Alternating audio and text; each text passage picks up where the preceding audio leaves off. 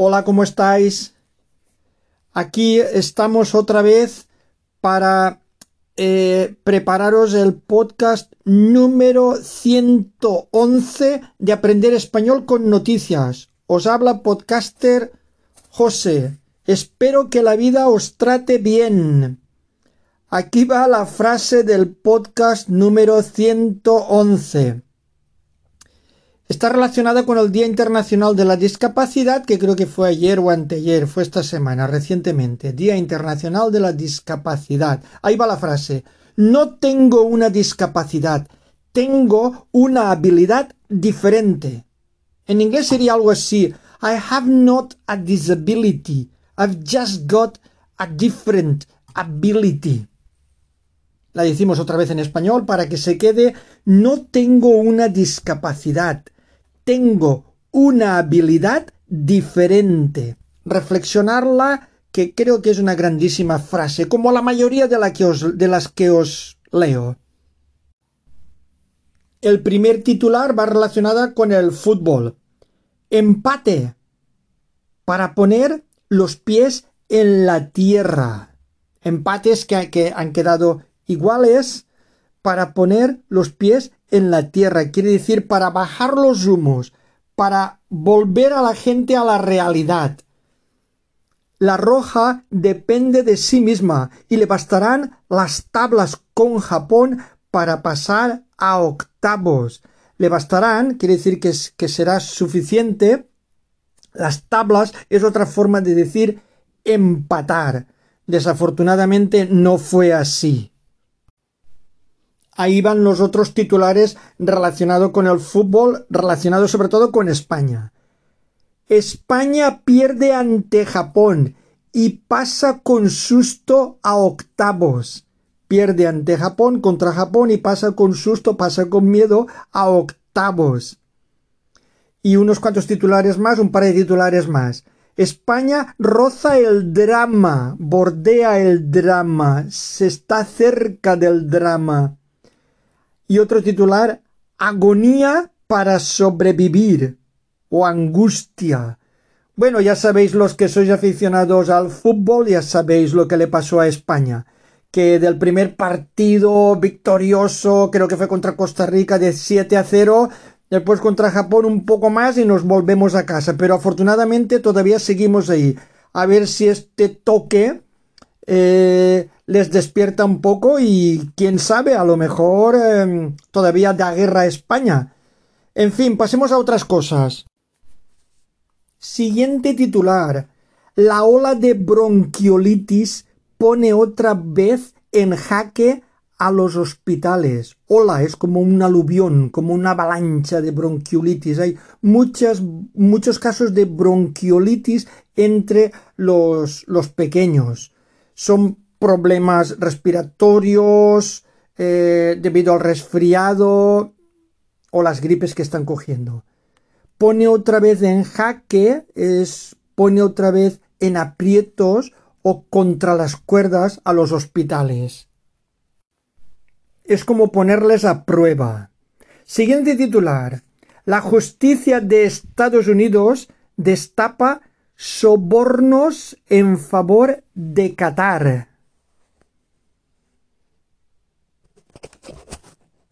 La investigación de la Fiscalía señala presuntas mordidas de los promotores. Eh, ahí van unos cuantos sinónimos. La justicia de Estados Unidos destapa, quiere decir que descubre, desvela, sobornos es corrupción. En favor de Qatar y la investigación de la Fiscalía señala presuntas o posibles mordidas. que son mordidas de los promotores? Mordidas son cogidas ilegales de dinero o cobros ilegales de comisiones. Voy a decir una ironía. Aquí lo del fair play o juego limpio brilla por su ausencia, o sea que nada de juego limpio, estos nos van con tonterías. Siguiente noticia. El COVID inflama China inflama, enciende, cabrea. El COVID inflama China. Los estrictos confinamientos ordenados por el gobierno contra el virus desatan una ola de protestas insólita en el país. Estrictos quiere decir rigurosos. Desatan significa provocan. Ola, alud, aluvión, un montón, un montón de protestas insólita en el país. Insólita o insólitas quiere decir sorprendentes, inusuales. Otro titular. El choque entre el PSOE y Podemos frena la ley trans y la de las familias. Choque es un enfrentamiento. Frena, para, detiene. Eh, esto de la ley trans es que los socialistas defienden la necesidad de un aval judicial para el cambio de sexo entre los 12 y los 16 años. Esta noticia ya la comentamos en anteriores podcasts y es que lo que no debería ser es que gente tan joven, menores de edad, de 12 a 16 años, pudieran decidir sobre su sexo cuando todavía no tienen una madurez suficiente, cuando podrían a lo mejor más adelante, cuando maduren más, cuando se convierten en adultos, arrepentirse, y entonces no tendría remedio. En fin, esto es un tema delicado que compete a los que realmente saben, a los especialistas, a los psicólogos, a los médicos y a las familias. Siguiente titular. Escriba plantea subir de 25 a 28 años el periodo de cálculo de la pensión. Plantea, sugiere, propone subir, aumentar, Aquí se está jugando con unos años para calcular la pensión que no paran de marear la perdiz y parece que esta, esta ocurrencia del ministro de la Seguridad Social, Escribá, eh, no ha gustado a nadie. En fin, esto, esto, esto hay que estudiarlo bien, porque hay muchísima gente a la que afecta. Siguiente titular el bono del alquiler sigue sin llegar a 21.400 jóvenes por atasco en la gestión. Es un bono que prometió el gobierno de ayuda al alquiler, pero después hay que rellenar una serie de papeles, hacer una, una tramitación. Bueno, total, que hay un montón de jóvenes que todavía no lo tienen. Sigue sin llegar, sigue sin beneficiar sin alcanzar a más de 21.000 jóvenes. ¿Por qué? Porque está atascado, porque está bloqueado la administración, demasiado papeleo, como piden tanto papeleo para todo, a veces te piden hasta la documentación de tu mascota, eh, te lo piden todo, hasta una radiografía de, de la persiana. Estoy siendo muy irónico, pero es que es verdad. En España les encanta el papeleo, les encanta marear la perdiz. En fin, siguiente titular. Marlasca se enroca en su versión de la tragedia de Melilla. Se enroca, se encierra, se escuda.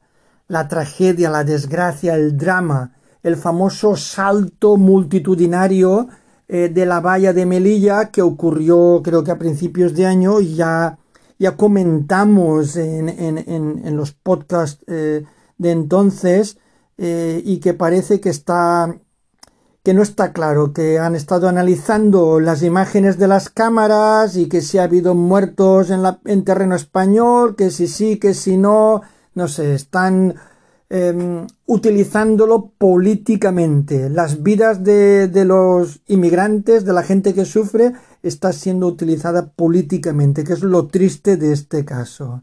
Entonces aquí el vocabulario era se enroca o se encierra o se escuda en, en la tragedia, en su versión, en su cuento de la tragedia, eh, la tragedia es una desgracia, es un drama. Siguiente titular.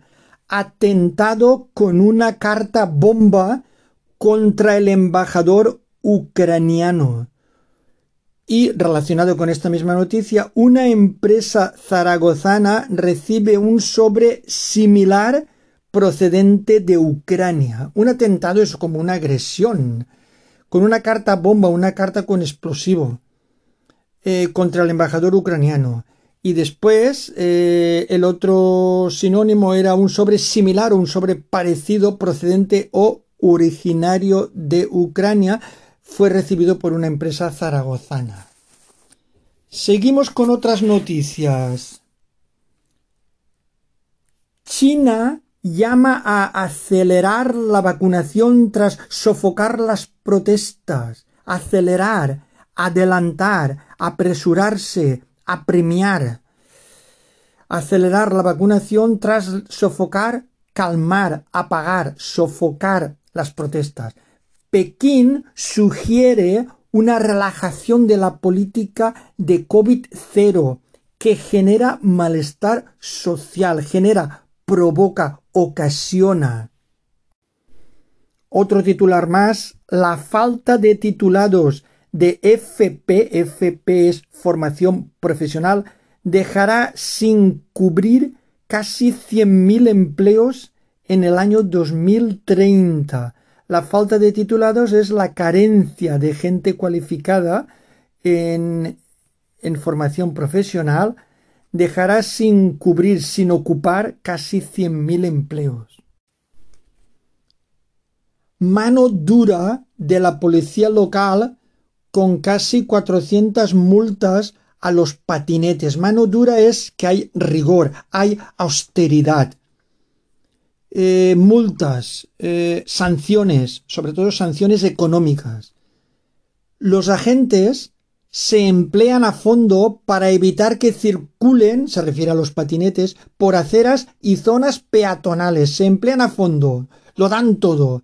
Se esfuerzan para evitar, para impedir, para prevenir que circulen o que vayan por las aceras y por las zonas peatonales. La verdad es que son un peligro para los peatones porque pasan rozándote. Siguiente noticia. Europa acuerda imponer un tope al precio del petróleo ruso. Acuerda, pacta, imponer, obligar. Imponer un tope al precio del petróleo ruso. Siguiente noticia. El gobierno aplaza la nueva selectividad ante la falta de consenso. Falta de consenso significa que no hay acuerdo. Aplaza, prorroga, demora. La nueva selectividad es un examen de acceso a la universidad. Seguimos con la misma noticia desde otro periódico. Educación entierra la selectividad tipo test tras el aluvión de críticas. Entierra es un poco exagerado. Detiene, para, pospone la selectividad tipo test tras o después del aluvión del chaparrón de la luz de críticas o reproches. Esta ley ha puesto a todos en contra. No le gusta a nadie, ni les gusta a las comunidades autónomas, ni a los filólogos que son los expertos en lengua, ni a la Real Academia de la Lengua Española, ni a los maestros, no les gusta a nadie. Es que a veces los políticos se meten en la educación en cuanto a la educación y la sanidad deberían estar al margen de los partidos políticos. Por aquí en España no hay manera. Todos los partidos políticos utilizan la educación y la sanidad como arma electoral. Juegan con nuestra salud y con la educación de nuestros hijos. Es... Vamos, esto es increíble. Es indecente, pero es lo que hay. Siguiente noticia.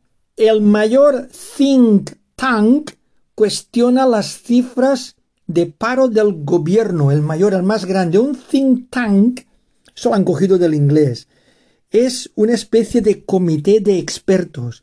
Es como un grupo de reflexión, think tank. Pensar a lo grande, más o menos. Pues bueno, este mayor comité o este gran o, el comité de expertos más grandes que hay, el más grande que hay, cuestiona o duda de las cifras o los datos de paro del gobierno. Seguimos con los datos de paro. El paro cae a su nivel más bajo en noviembre desde 2007. Sinónimos de paro, desempleo, desocupación. En otro titular relacionado eh, utilizan un sinónimo. El desempleo cae, pero la afiliación se estanca. El desempleo, el paro, la desocupación, la afiliación. La afiliación es ingresar, alistamiento, es la gente que cotiza a la seguridad social cuando está dada de alta en una empresa o en un trabajo. Entonces la afiliación se estanca, quiere decir que no crece, se detiene, se frena, se paraliza. Los fijos discontinuos activan las denuncias de maquillaje en el paro. Maquillaje va entrecomillado, es como un camuflado, que está camuflado. A ver, el tema de los fijos discontinuos son trabajadores temporales. Se puede ser fijo discontinuo y os voy a poner ejemplos. Creo que ya lo cité en podcasts anteriores. Tú puedes trabajar para una empresa que tenga trabajo temporal. Vamos al caso de la hostelería. Los restaurantes de playa tienen mucho trabajo en una determinada época del año, cuando hace buen tiempo, pero cuando hace frío no tienen nada de trabajo, tienen que cerrar porque la costa no, no va casi nadie, porque hace frío es incómodo, es desagradable. Entonces, los camareros, la gente que trabaja en restaurantes o en negocios relacionados con el turismo, están fijos pero discontinuos, no tienen un trabajo fijo todo el año, sino solamente durante la temporada, durante esos meses. Pero al año siguiente vuelven, se supone que los vuelven a contratar. Pero esto está, esto no cuenta como parados, y sí, están parados medio año o más. En fin, política, política todo. Siguiente noticia. Los médicos se plantan, quiere decir, basta ya, hasta aquí hemos llegado, se resisten a aguantar más, se paran, se detienen, se plantan. Hemos llegado al límite, al máximo, no se puede aguantar más. Esto de hemos llegado al límite está entrecomillado como queriendo decir que es lo que piensan los médicos. Los facultativos, se refiere a los médicos, los facultativos españoles se rebelan por sus condiciones laborales, se rebelan, protestan sus condiciones de trabajo. Siguiente titular. Un país sin hijos. Esto venía en la portada del periódico ABC. Se veía una pareja joven y al lado un carrito vacío. Y el titular impactante, un país sin hijos, sin descendientes.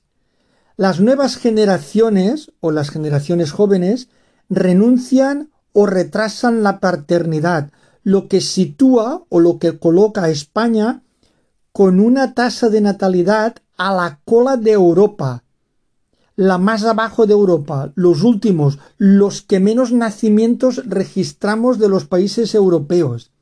Entre las razones esgrimidas están la precariedad del empleo, las malas condiciones de, los trabajos que tienen una mayoría de españoles, la carestía de vida, la superpoblación mundial y el cambio climático.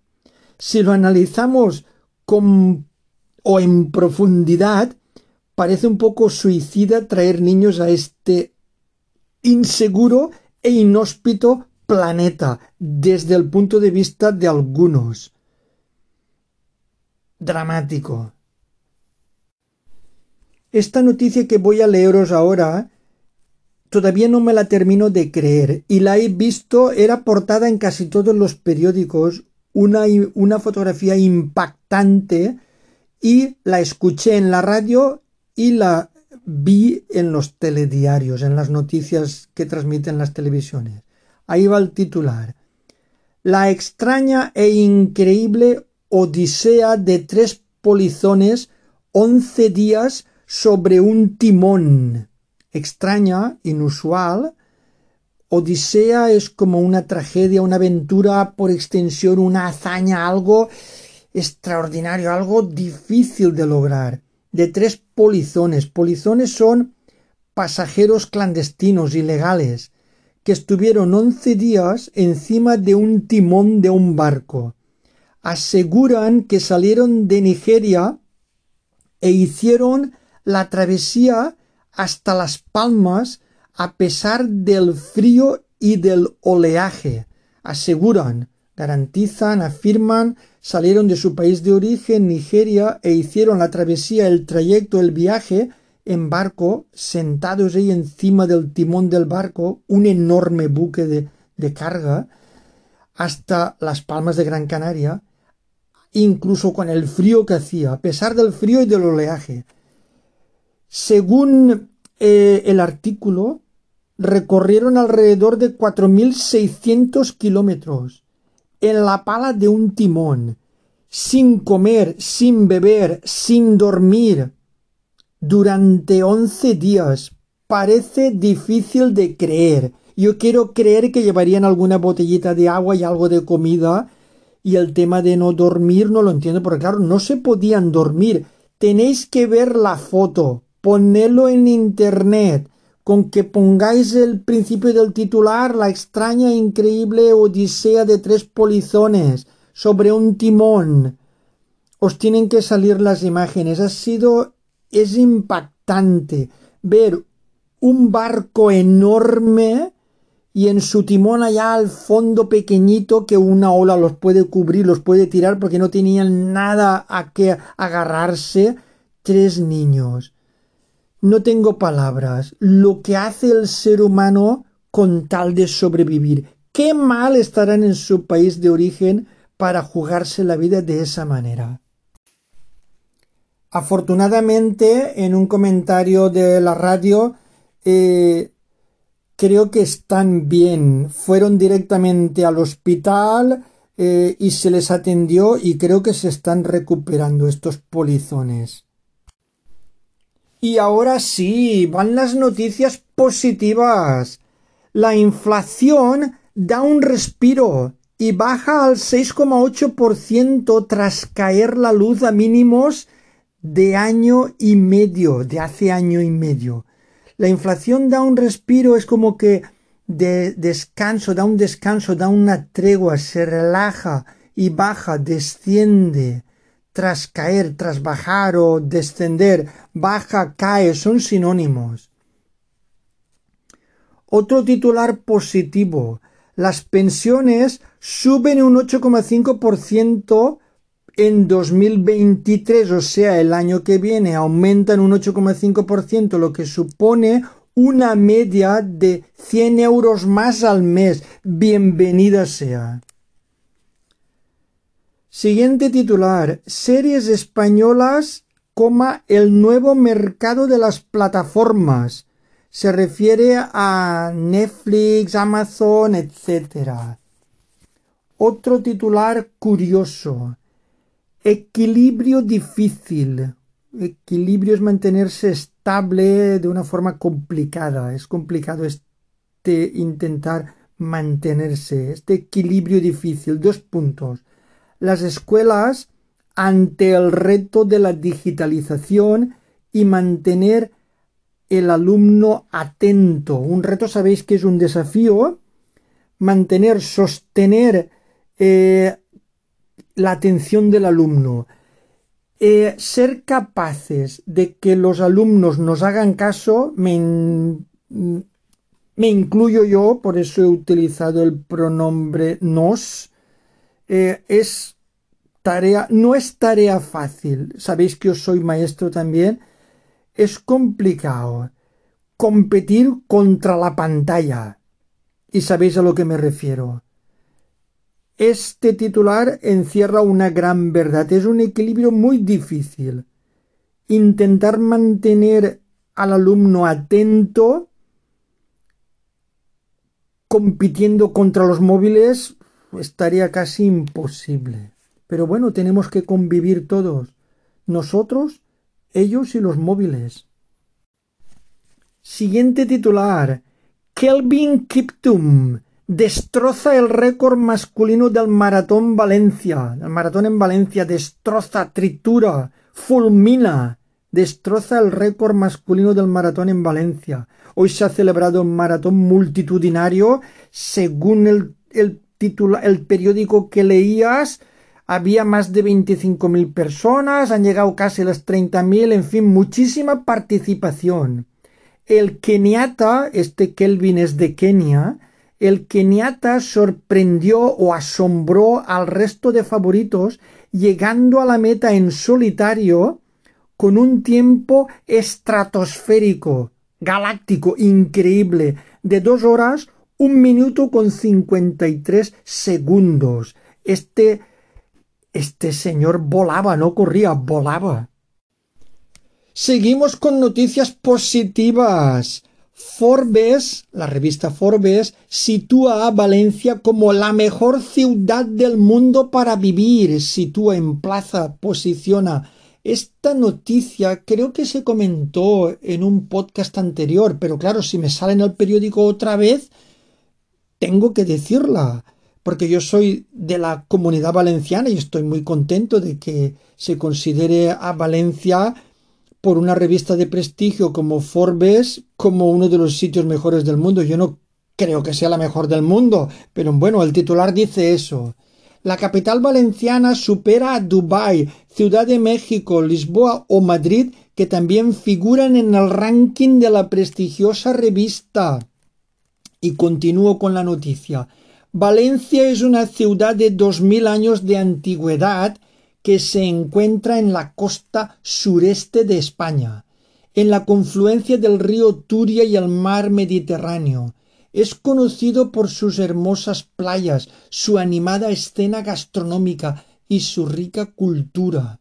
A Valencia también le fue bien por la facilidad para instalarse, mientras que los expatriados dicen que se sintieron como en casa y expresaron felicidad con su vida social. Publica Forbes. En los veinte primeros puestos de la lista hay otras dos ciudades españolas, Madrid en el quinto puesto y Barcelona en el decimocuarto. Pues enhorabuena a Valencia y a todos los valencianos, incluido yo. Yo no vivo en Valencia, yo vivo en un sitio mejor que en Valencia. Valencia para mí es un poquito agobiante, aunque se haya considerado la mejor ciudad del mundo. Para mí Gandía es mejor porque no es tan agobiante como Valencia y lo tenemos casi todo. Pero en fin, esos son opiniones, disculpad. Y voy a terminar con una noticia positiva y curiosa. El Belén más grande del mundo, según el récord Guinness, está en Alicante, también en la comunidad valenciana. La Sagrada Familia se refiere a la Virgen María, San José, el Niño Jesús. La Sagrada Familia de la ciudad mediterránea mide 56 0,25 metros de altura, con lo que desbanca a la de Monterrey, México, que ostentaba el primer puesto del Guinness desde 1991. Para hacerse una idea de lo grandes que son las figuras de este Belén, una persona de un metro setenta de altura le llega a la altura del tobillo al San José de este Belén. Habrá que ir a verlo. Yo he visto las imágenes en la tele y la verdad es que impactan. Bueno, y con esta noticia tan curiosa y positiva me despido de todos y de todas. Y una cosa, aparte de desearos que tengáis una buena semana y daros las gracias por seguir escuchándome, por favor, si creéis que mi podcast puede ayudar un poquito a que otras personas incrementen, aumenten y mejoren su vocabulario de español, por favor, compartidlo. Gracias. Adiós. Bye.